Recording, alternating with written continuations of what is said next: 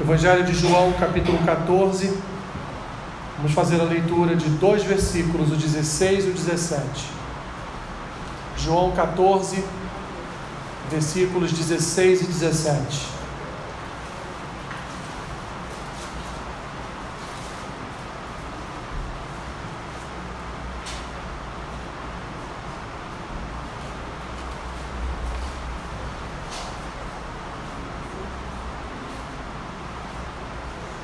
João capítulo 14, versículos 16 e 17.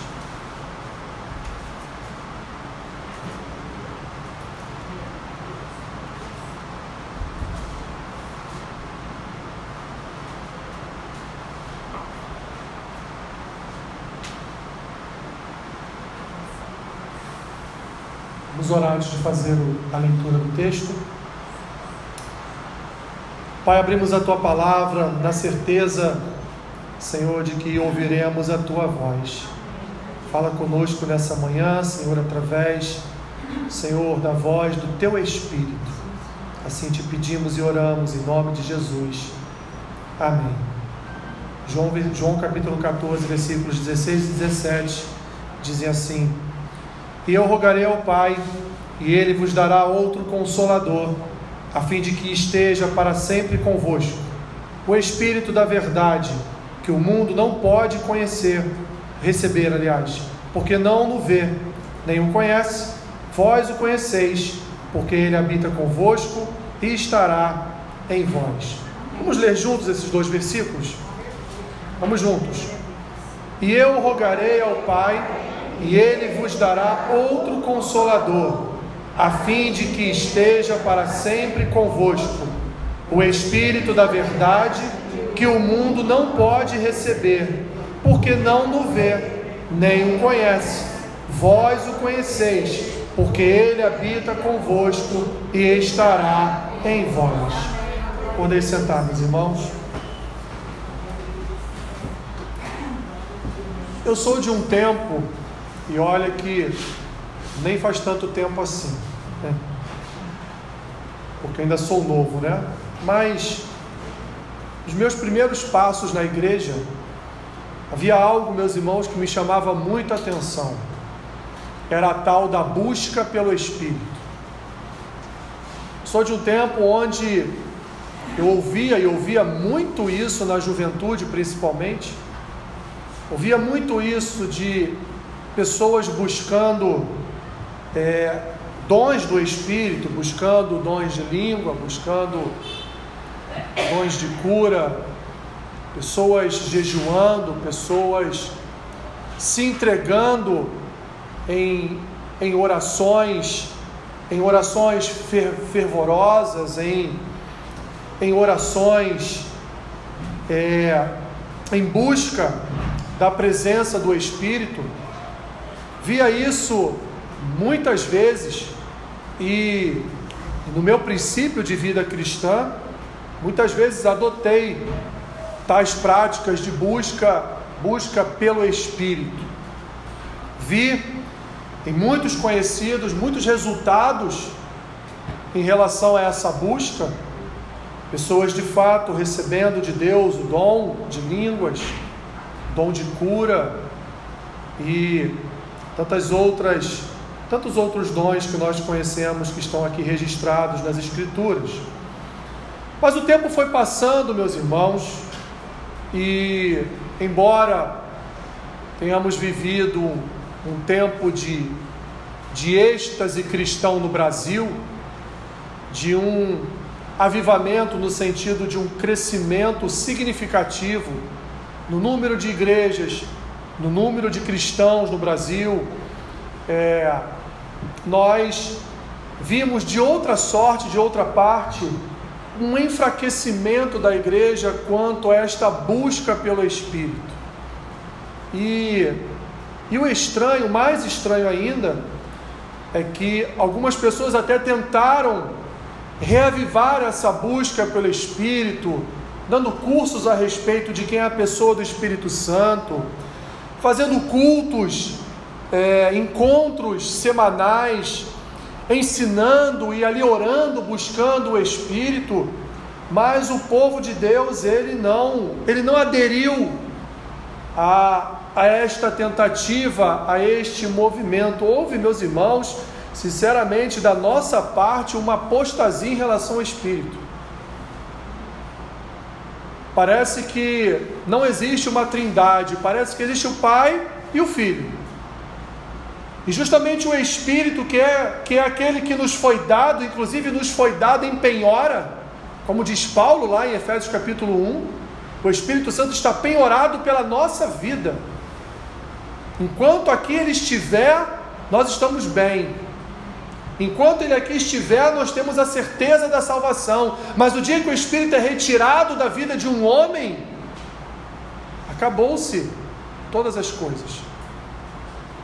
Apesar do Espírito estar aqui, apesar do Espírito estar em nosso meio, apesar do Espírito habitar em meio aos louvores do povo, embora, e apesar do Espírito muitas vezes até mesmo gritar pela nossa atenção, chamar a nossa atenção, Parece, meus irmãos, posso estar enganado, não sou o dono da verdade, mas me parece que houve de fato uma apostasia da igreja em relação a essa busca pelo Espírito Santo. É bem verdade que nós passamos por um período também de coisas que eram muito também estapafúrdias, né?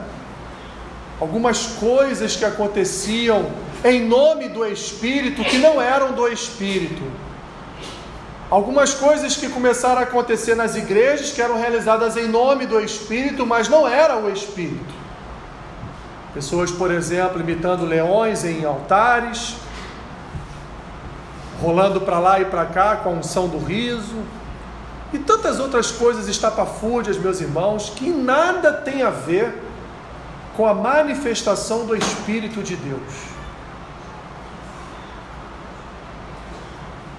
E é algo, é algo preocupante porque, olhando agora para o texto, o que nós vamos ver aqui são homens, uma turma lá que Jesus separou para andar com ele.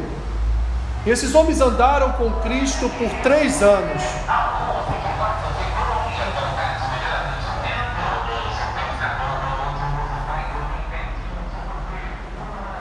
Esses homens andaram com Jesus por três anos. E agora Jesus então definitivamente os reúne e diz para eles: Eu vou partir, eu vou embora. E eu sei que vocês sofrerão, eu sei que a minha ausência vai fazer falta à vida de vocês, a minha ausência vai causar a vocês uma uma falta de direção, uma um temor, um medo, e é por isso, olhando aí para o texto, lá no versículo 1 do mesmo capítulo, do capítulo 14, Jesus vai iniciar dizendo: Olha, não se turbe o vosso coração, credes em Deus e crede também em mim. E depois ele vai falar da eternidade, ele vai falar de moradas, ele vai falar da função dele, vai falar que, de tudo que iria acontecer, para então chegar já lá no versículo 16 e falar: Olha Lembra que eu falei para o coração de vocês não se turbar? Lembra que eu falei para vocês não temerem, para vocês crerem em Deus e crerem também em mim? Creiam, porque vocês não estarão a sós, eu estarei enviando a minha própria presença.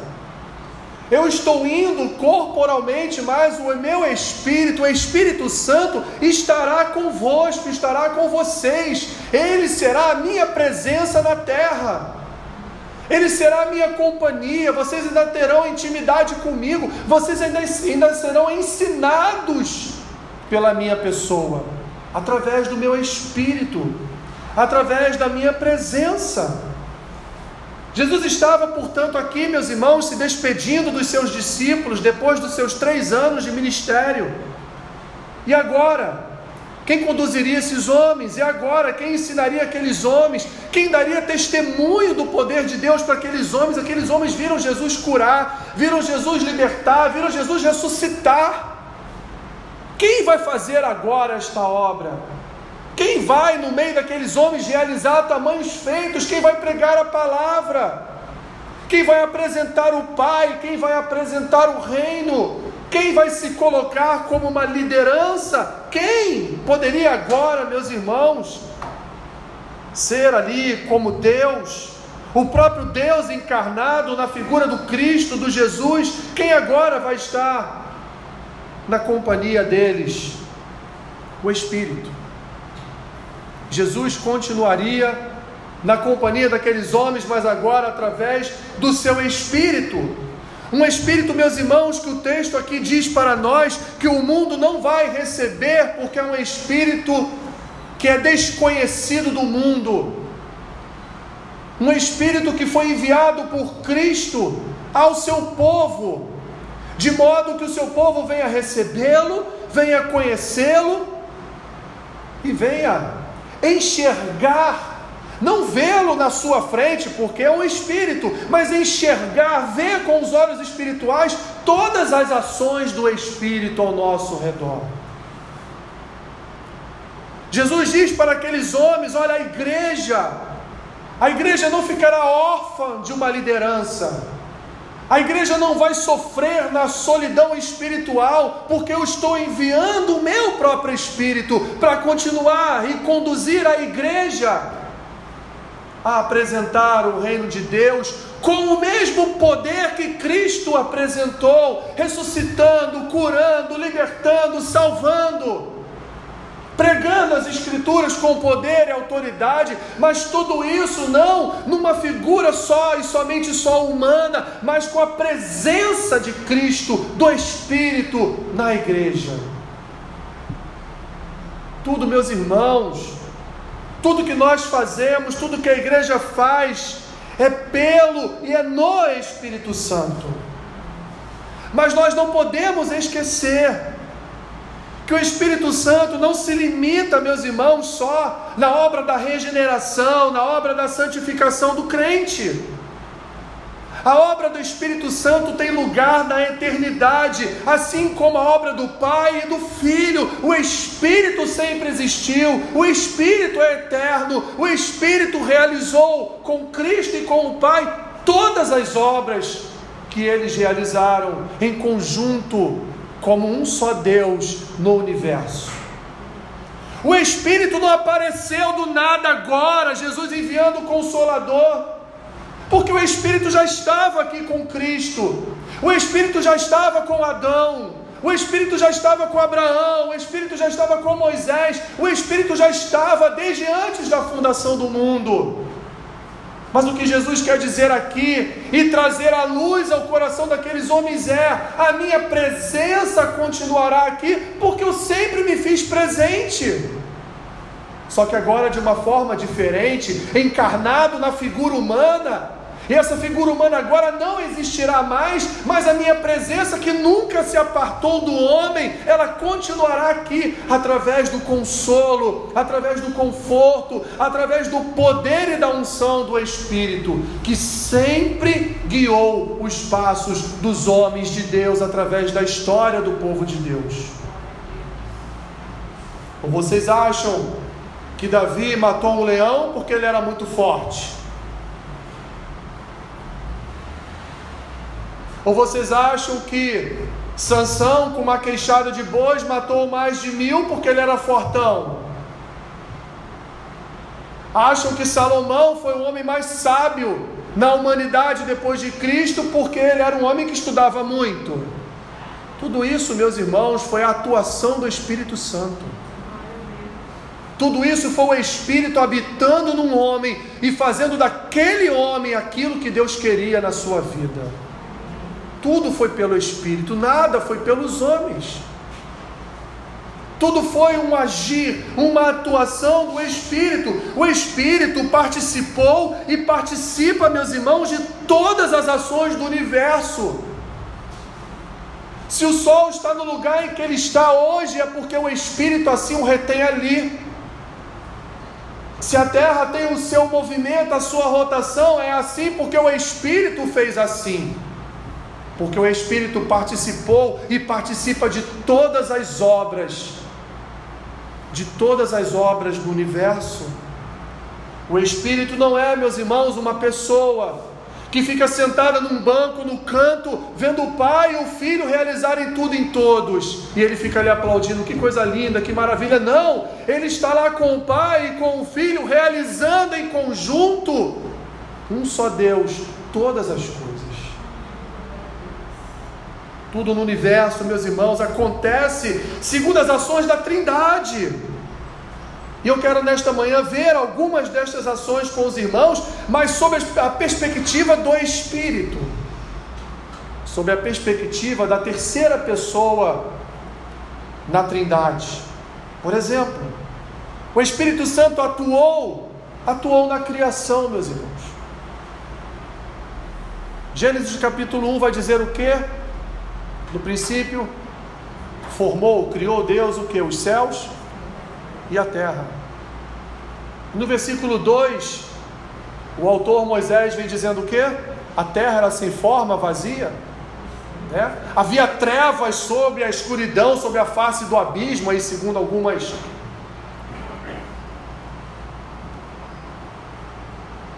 algumas Bíblias, né? Uma, cada uma tem a sua versão. Mas no final do versículo 2 estava escrito lá: Mas o Espírito, ele estava sobre as águas. Deus, com a sua palavra, com o seu poder, ele criou toda a matéria, céus e terras estavam formados, mas agora, através do seu espírito, ele ia o quê? Ele ia transformar aquele vazio, ele ia transformar aquela trevas, ele ia transformar aquela sua criação. Transformar de que forma, meus irmãos? Trazendo ordem, beleza através do Espírito, formando os luminares, formando a natureza, toda a vegetação, formando os animais, através do atuar, através do agir das mãos do Espírito. Porque o texto diz que era o Espírito que estava ali na terra era o Espírito que estava ali se movendo sobre as águas, era o Espírito que estava ali pronto para atuar na formação do planeta Terra, na formação da, da natureza, de tudo aquilo que daria condições do homem ser criado e viver num ambiente. Foi o Espírito. O Espírito, então, meus irmãos, deu vida aos animais, do Salmo 104, versículo 24 ao 30. O salmista vai dizer lá que o Espírito foi quem deu vida aos animais, meus irmãos. O Espírito foi quem deu vida à vegetação. O Espírito é que fez brotar da terra a planta. O Espírito é que fez brotar da terra as árvores. O Espírito é que realizou esta obra, meus irmãos, dando vida a toda a natureza, a toda a vegetação. Deus ordena, Ele atua. Deus fala, Ele faz. Deus verbaliza e o Espírito cria todas as coisas. O Espírito esteve na criação, o Espírito é eterno, o Espírito participou, meus irmãos, de cada pedaço montado, pintado por Deus no universo. Ele participou de cada uma dessas ações Repetindo, ele não estava lá sentadinho no banco olhando Deus criar todas as coisas, ele participou ativamente. E no final da criação, o Espírito deu vida ao homem. Foi soprado um Espírito no homem, através do Espírito Santo. Os passos de Adão foram conduzidos na organização do Éden através do Espírito de Deus. Olha o que Jó diz lá no capítulo 33, versículo 4: O Espírito de Deus me fez e o sopro do Todo-Poderoso me dá vida. Jó diz: Olha, foi o Espírito de Deus que me fez. Foi o Espírito de Deus que me moldou, eu ainda lá no ventre da minha mãe, eu fui moldado pelas mãos do Espírito de Deus.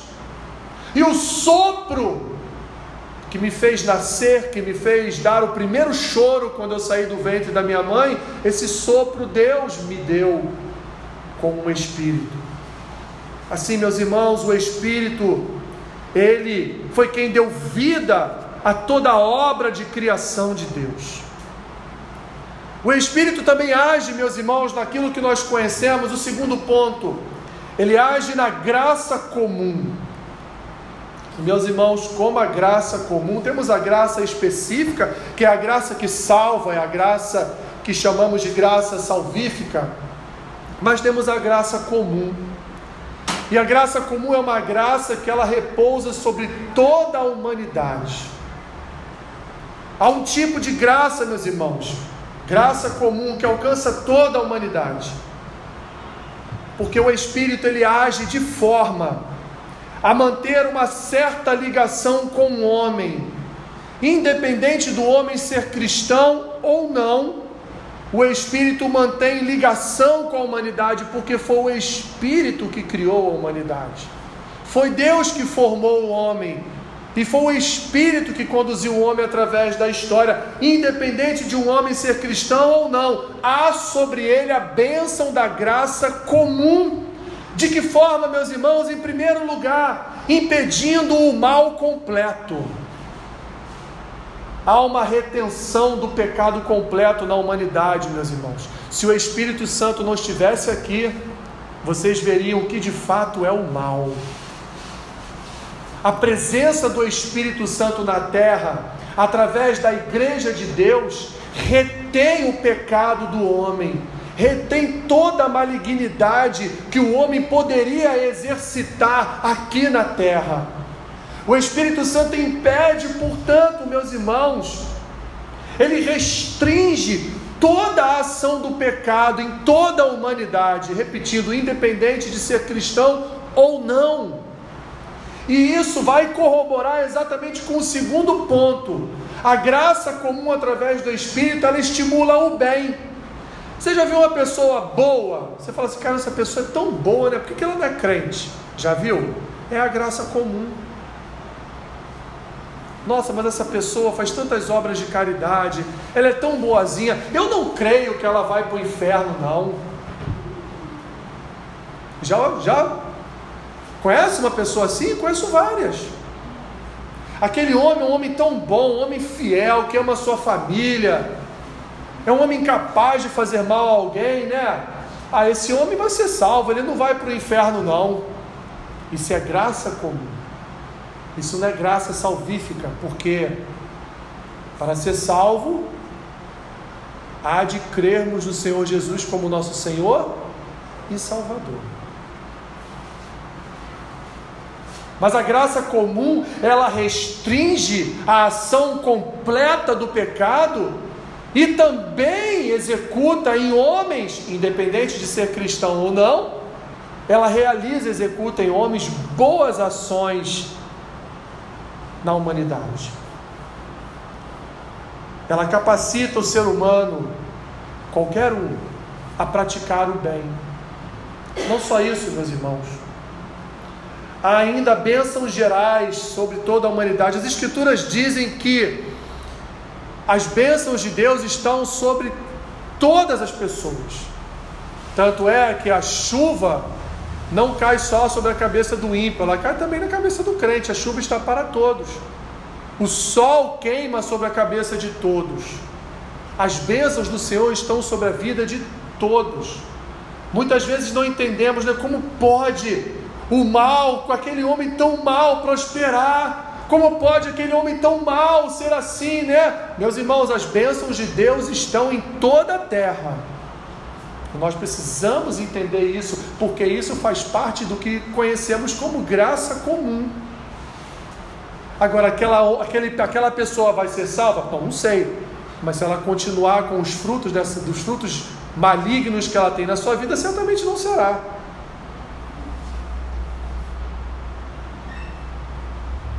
A graça comum, inclusive, capacita pessoas culturalmente, meus irmãos. Em que sentido? Ela capacita o ser humano a ter aptidões intelectuais, talentos artísticos. Quantos homens ímpios você conhece que tem uma inteligência fora do comum? Quer ver um? Vou pegar aqui um dos piores da história, Hitler. Você acha que Hitler era um homem burro? De forma alguma.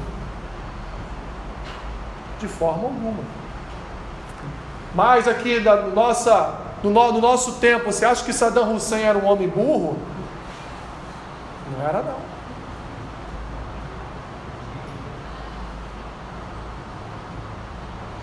E assim, tantos e tantos outros homens que na história da humanidade só fizeram mal. Mas, meus irmãos, por conta da graça comum, esses homens tinham uma capacidade, uma capacidade especial, seja para a guerra, seja para ser um ditador, assim como também seja para salvar muitas vidas, como vemos vários exemplos na Segunda Guerra Mundial de filmes, inclusive, que homens salvaram milhares e milhares de judeus.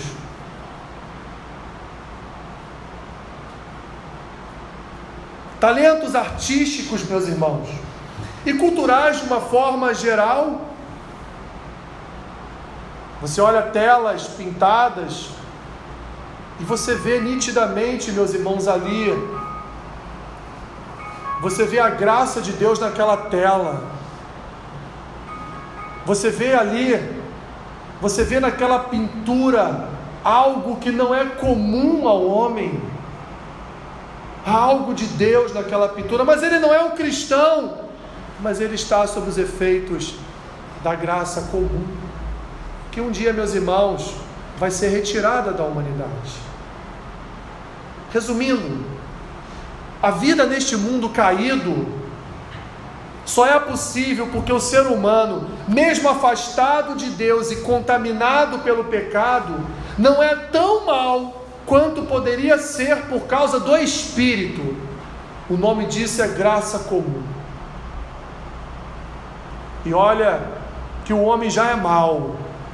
Imagina sem essa atuação do Espírito retendo maiores males na humanidade.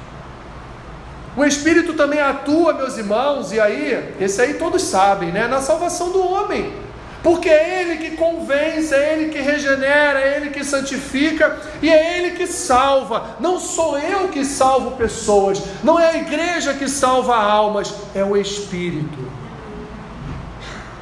É Ele que salva. Por isso, meu irmão, minha irmã, você não vai conseguir incutir salvação na sua família, porque não é você que salva. Você pode orar, pode jejuar, pode ensinar a palavra, mas você não vai obrigar ninguém a ser salvo. Porque essa obra é uma obra da graça salvífica, através do Espírito de Deus, não é a tua obra, é a obra dele. E ele é que decide, quem decide, quem salva e quem não salva é ele, não sou eu. Ele é que decide, ele é que convence. Ele que transforma, Ele que regenera, Ele que santifica. Porque Ele é que é o agente da obra de Cristo. Ele é a pessoa responsável por tocar no coração do ímpio e transformar aquele pensamento, transformar aquela cosmovisão, transformar aquela visão de mundo numa nova visão, numa visão não mais de mundo, mas numa visão de eternidade. É Ele que faz essa obra, não somos nós. Bem verdade que nós pregamos, nós falamos da palavra de Deus, mas quando falamos é o Espírito que atua, não somos nós. É Ele, meus irmãos, que convence. É Ele que convence o pecador do seu pecado. E é Ele que cela com o sangue de Cristo a vida dos salvos. É Ele. É Ele que dá a direção e iluminação, quarto ponto. É o Espírito, meus irmãos, que dirige, é o Espírito que ilumina através da palavra, pois foi Ele que inspirou 40 autores a escreverem o texto bíblico. Foi ele que inspirou homens a separar quais os livros que vamos formar o cânon bíblico, quais os livros que vamos aqui juntar e formar o Antigo e o Novo Testamento. Foi o Espírito que conduziu o homem através de tempos, de eras, através de séculos, a escrever, a separar, a juntar e a formar o texto bíblico. Para quê? Para que ele mesmo falasse de si, para que ele mesmo nos desse a direção, e a direção que o Espírito nos dá está na palavra que ele formou através desses homens. É o Espírito que dirige. Cristo é o cabeça da igreja e é o Espírito de Cristo que dirige a igreja. É o Espírito de Cristo que aponta a direção, aponta o caminho através da Escritura. E é Ele que vai iluminar o nosso coração, para que nós venhamos a entender o que as Escrituras nos dizem. É Ele que é fonte, Ele é o professor, Ele é o mestre. É Ele que ilumina o nosso coração a tal ponto de nós compreendermos a vontade de Deus estabelecida através dos seus preceitos aqui na Escritura. Porque Deus, meus irmãos, Ele trabalha de duas formas quando Ele dirige o seu povo. Ele trabalha de uma forma preceptiva e trabalha de uma forma decretiva. A forma preceptiva que Deus trabalha é através do seu Espírito, dos preceitos da Sua palavra. Deus já deixou para nós a direção, são preceitos que estão nas Escrituras. E de forma decretiva, através dos seus decretos eternos. Quem ele salva, quem ele não salva, quem é vaso para a honra, quem é vaso para a desonra, como Paulo diz em Romanos 9 a formação do seu povo, a salvação do seu povo, a obra de Cristo, decretos de Deus estabelecidos por Deus para a humanidade, para o seu povo de forma especial. Tudo isso, meus irmãos, com a ação do Espírito, porque é o Espírito que revela a palavra, é o Espírito que direciona através da palavra, o Espírito é que inspirou escrever esta palavra, o Espírito é que deu direção, o Espírito, meus irmãos, é que aponta o caminho que devemos andar. Tudo é pelo Espírito, tudo é através do Espírito e tudo é no Espírito. O Espírito é que ilumina, o Espírito é a própria palavra, o Espírito, meus irmãos, é Ele que lança a lâmpada para os nossos pés. É Ele que lança luz no nosso caminho através das Escrituras. Quando nós lemos as Escrituras, meus irmãos, nós estamos aqui lendo o que o Espírito está nos dizendo. Quando nós abrimos as Escrituras, nós estamos aqui sendo ensinados pelo Espírito, estamos sendo é, iluminados pelo Espírito.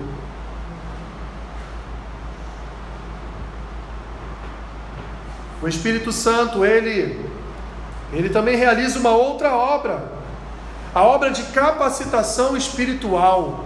Vamos aqui lembrar que após a sua ressurreição, alguns dias após a sua ressurreição, Cristo ali reunido com os seus discípulos, ele diz o que? Não saiam de Jerusalém. Não saiam de Jerusalém, até que vocês sejam capacitados. E hoje, meus irmãos, uma pessoa chega na igreja no mês, no segundo mês já é pastor, já é diácono, já é presbítero. Nem ficou um tempo em Jerusalém para ser capacitado, nem ficou um tempo em Jerusalém para ser revestido, nem passou por poucas e boas antes de ser um presbítero, nem foi ofendido por um irmão ainda na igreja, nem deu tempo para ver qual vai ser a reação dele quando for ofendido, quando for perseguido, para ver se de fato onde está o coração dele. Não, chegou na igreja hoje, amanhã, porque deu dois, três gritos numa pregação, é pastor. Isso é sério, meus irmãos. O Espírito é quem capacita para a obra de Deus. Jesus disse para os seus discípulos: Fiquem aqui, não saiam daqui, até vir sobre cada um de vocês o Espírito, até vocês serem revestidos e capacitados.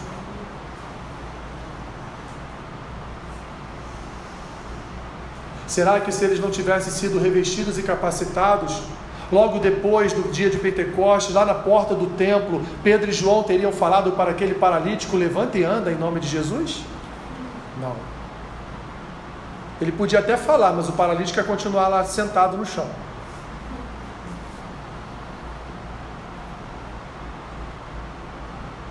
A igreja cresceria? Não.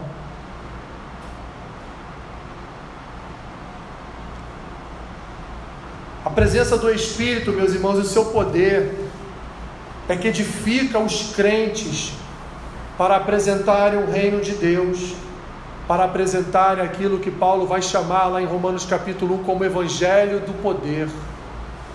O evangelho do poder de Deus ele só vai ser apresentado, meus irmãos, e vai surtir efeito na vida de outras pessoas, através de crentes capacitados, edificados e revestidos pela presença do Espírito. Através, meus irmãos, dos dons, dos dons que Deus quer distribuir à sua igreja, através do seu Espírito, dons esses que manifestam o poder de Deus na terra, porque a igreja é que é responsável pela manifestação do poder de Deus na terra somos nós.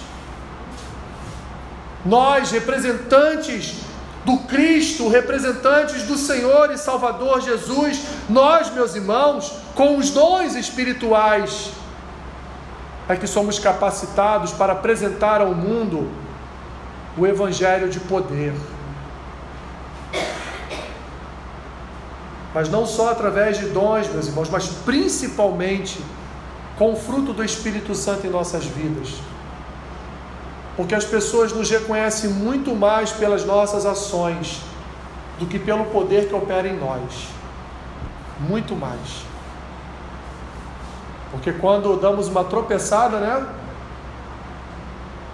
Quando você olha alguém é curado, um ano depois aquela pessoa esquece. Tenha certeza disso.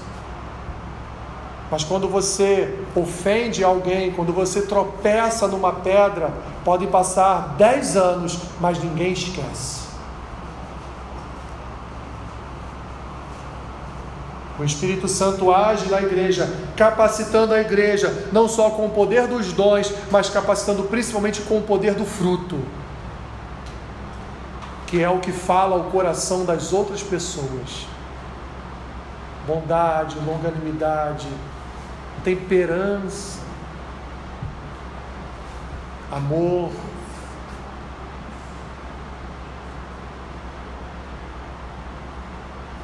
Porque o fruto do Espírito, meus irmãos, ele apresenta a igreja ao mundo uma igreja santa, perfeita e imaculada, como Cristo foi.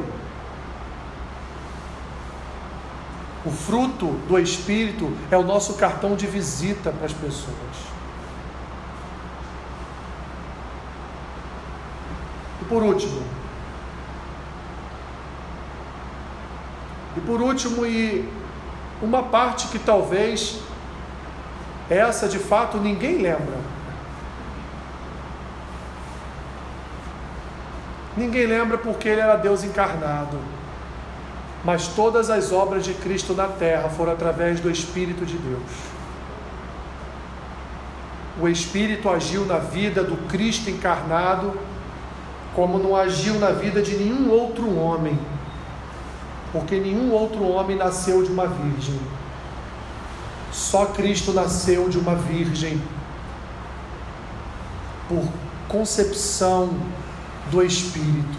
Só Ele, nenhum outro homem. Não só isso, meus irmãos. Além do milagre do nascimento virginal, obra do Espírito, obra do Espírito Santo atuando no nascimento de Cristo, na vida de Jesus o Espírito estava por completo. O Espírito atuava em sua totalidade. Jesus tinha todos os dons. Jesus possuía todo o fruto do Espírito Santo em sua vida. O Espírito era pleno na vida de Cristo. O Espírito se apresentou de forma a conduzir o ministério de Cristo no seu batismo. Quando após o seu batismo ele vai corroborar as palavras de Deus: Este é meu filho amado em quem me comprazo, e desce sobre Cristo uma pomba.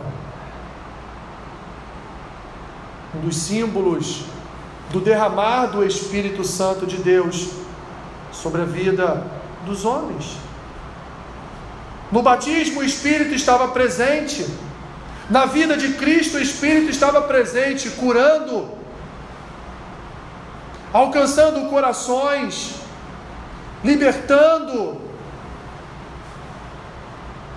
chorando, ressuscitando, guiando homens a segui-lo tudo na obra, tudo na vida de Cristo, meus irmãos, foi realizado através do Espírito Santo, porque Jesus era um homem cheio do Espírito Santo. Jesus era um homem plenamente cheio do Espírito Santo. Jesus foi um homem que não se esqueceu do Espírito Santo. Jesus mesmo dizia: Eu vim realizar a obra do Pai. Jesus mesmo disse para Pedro: Não foi a carne nem o sangue que lhe disseram isso que você disse agora, Pedro, que eu sou o Filho de Deus, o unigênito Filho de Deus, mas foi o Espírito. Essa palavra, essa frase, ela, ela é divina, ela veio do alto, ela não veio do teu coração, Pedro. Ela não é humana. O Espírito agiu na morte de Cristo pois ele capacitou Jesus a sofrer todas as coisas que ele sofreu, porque homem natural nenhum viria a conseguir sofrer tudo que ele sofreu fisicamente. O Espírito conduziu Jesus até aquela cruz. No momento então que muitos autores dizem, ele então se retirou. E aí Jesus viu as trevas e aí Jesus viu as nossas trevas sobre ele. O Espírito agiu na ressurreição de Cristo, porque foi o Espírito que soprou em Cristo para que ele ressuscitasse. Foi obra do Espírito, como Paulo vai dizer em Romanos capítulo 8, a partir do versículo 11 Assim como o Espírito ressuscitou a Cristo, nós um dia também seremos ressuscitados pelo mesmo Espírito e glorificados com o mesmo corpo que Cristo habita hoje. Uma obra completa do Espírito na vida, no nascimento, na vida, na morte e na ressurreição do nosso Senhor Jesus. Tudo, meus irmãos, feito pelo Espírito. E eu quero concluir, sem malabarismos, só com uma frase. Para que você vá embora com esta frase na sua cabeça. Se a ação do Espírito foi tão importante assim, meus irmãos, na vida e na obra do próprio Deus, Jesus encarnado aqui entre nós, quanto mais será em nossa vida. Vamos aqui pensar rapidamente, para eu não estender a conclusão. O Deus encarnado recebeu a habitação do seu próprio espírito para agir na humanidade. O Deus encarnado, Jesus era homem e Deus aqui na terra. A sua divindade estava ali. Ele era Deus, mas ele era homem. E na sua figura humana, o que nós vemos é uma atuação plena do Espírito Santo. Se o Filho de Deus, se o próprio Deus, se Deus encarnado, se Deus com seus pés aqui na terra, ele recebeu o Espírito, o seu próprio Espírito, o Espírito do Pai, o Espírito do Filho, para agir com poder e autoridade enquanto andou entre nós, imagina nós, meus irmãos.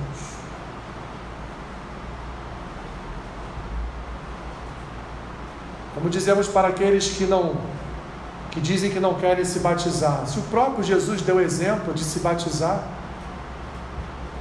se o próprio Senhor Jesus nos deu exemplo da importância do Espírito de Deus, porque nós então haveremos de negligenciar, meus irmãos, tamanho tesouro que nós recebemos em nossas vidas. Eu vou concluir voltando para o texto e dizendo para os irmãos aquilo que ele disse no versículo 17. O Espírito da Verdade que o mundo não pode receber, o Espírito que o mundo não recebeu, porque esse mundo não reconhece, não vê, não sente, apesar da graça comum. Mas um espírito, meus irmãos, que não foi dado a quem não o conhece, é um espírito que foi dado a quem o conhece, e não só conhece, o espírito foi dado para habitar naqueles que o conhecem, que o veem. E há aqui no final uma promessa de Cristo para nós esse Espírito estará em nós para sempre. O Espírito habita em nós, meus irmãos. Nós não somos seres que andamos sozinhos. Há uma outra pessoa que habita em nós, que é o Espírito Santo de Deus. Ele está em ti, ele está em mim e nós precisamos cultivar esta amizade, precisamos cultivar esta intimidade, precisamos cultivar esta comunhão com o Espírito, porque quando nós não cultivamos essa intimidade com o Espírito, ele se apaga em nossas vidas. Porque nós agimos como o mundo age, não o recebemos e nem o conhecemos. Então receba o Espírito na tua vida. Conheça Ele mais intimamente, porque Ele habita, Ele habita na sua igreja. Senhor, nós queremos aqui manifestar, Pai, nosso nosso pedido de perdão a Ti, porque muitas vezes negligenciamos a tua presença em nós através do teu Espírito. Promessa essa feita por Jesus, que o seu Espírito habitaria em nós e estaria conosco até o nosso último dia nesta terra. Ajuda-nos, Senhor, a cultivarmos a tua presença através do teu Espírito. Ah, Senhor, que tu venha agir agir em nosso coração de forma a nos capacitar, nos revestir, a trazer sobre nós o renovo da unção do teu Espírito, para que a tua igreja se apresente santa, perfeita, imaculada, sendo conduzida, Senhor, pelo teu Filho Jesus, no poder do teu Espírito. Abençoe o teu povo, Senhor. Abençoe-nos, ó Pai. Guarda-nos pela tua graça. E que teu Espírito nunca venha se apartar das nossas vidas. O que nós te pedimos, Senhor, nesta manhã, e o fazemos em nome do Pai, em nome do Filho em nome do Espírito Santo. Amém.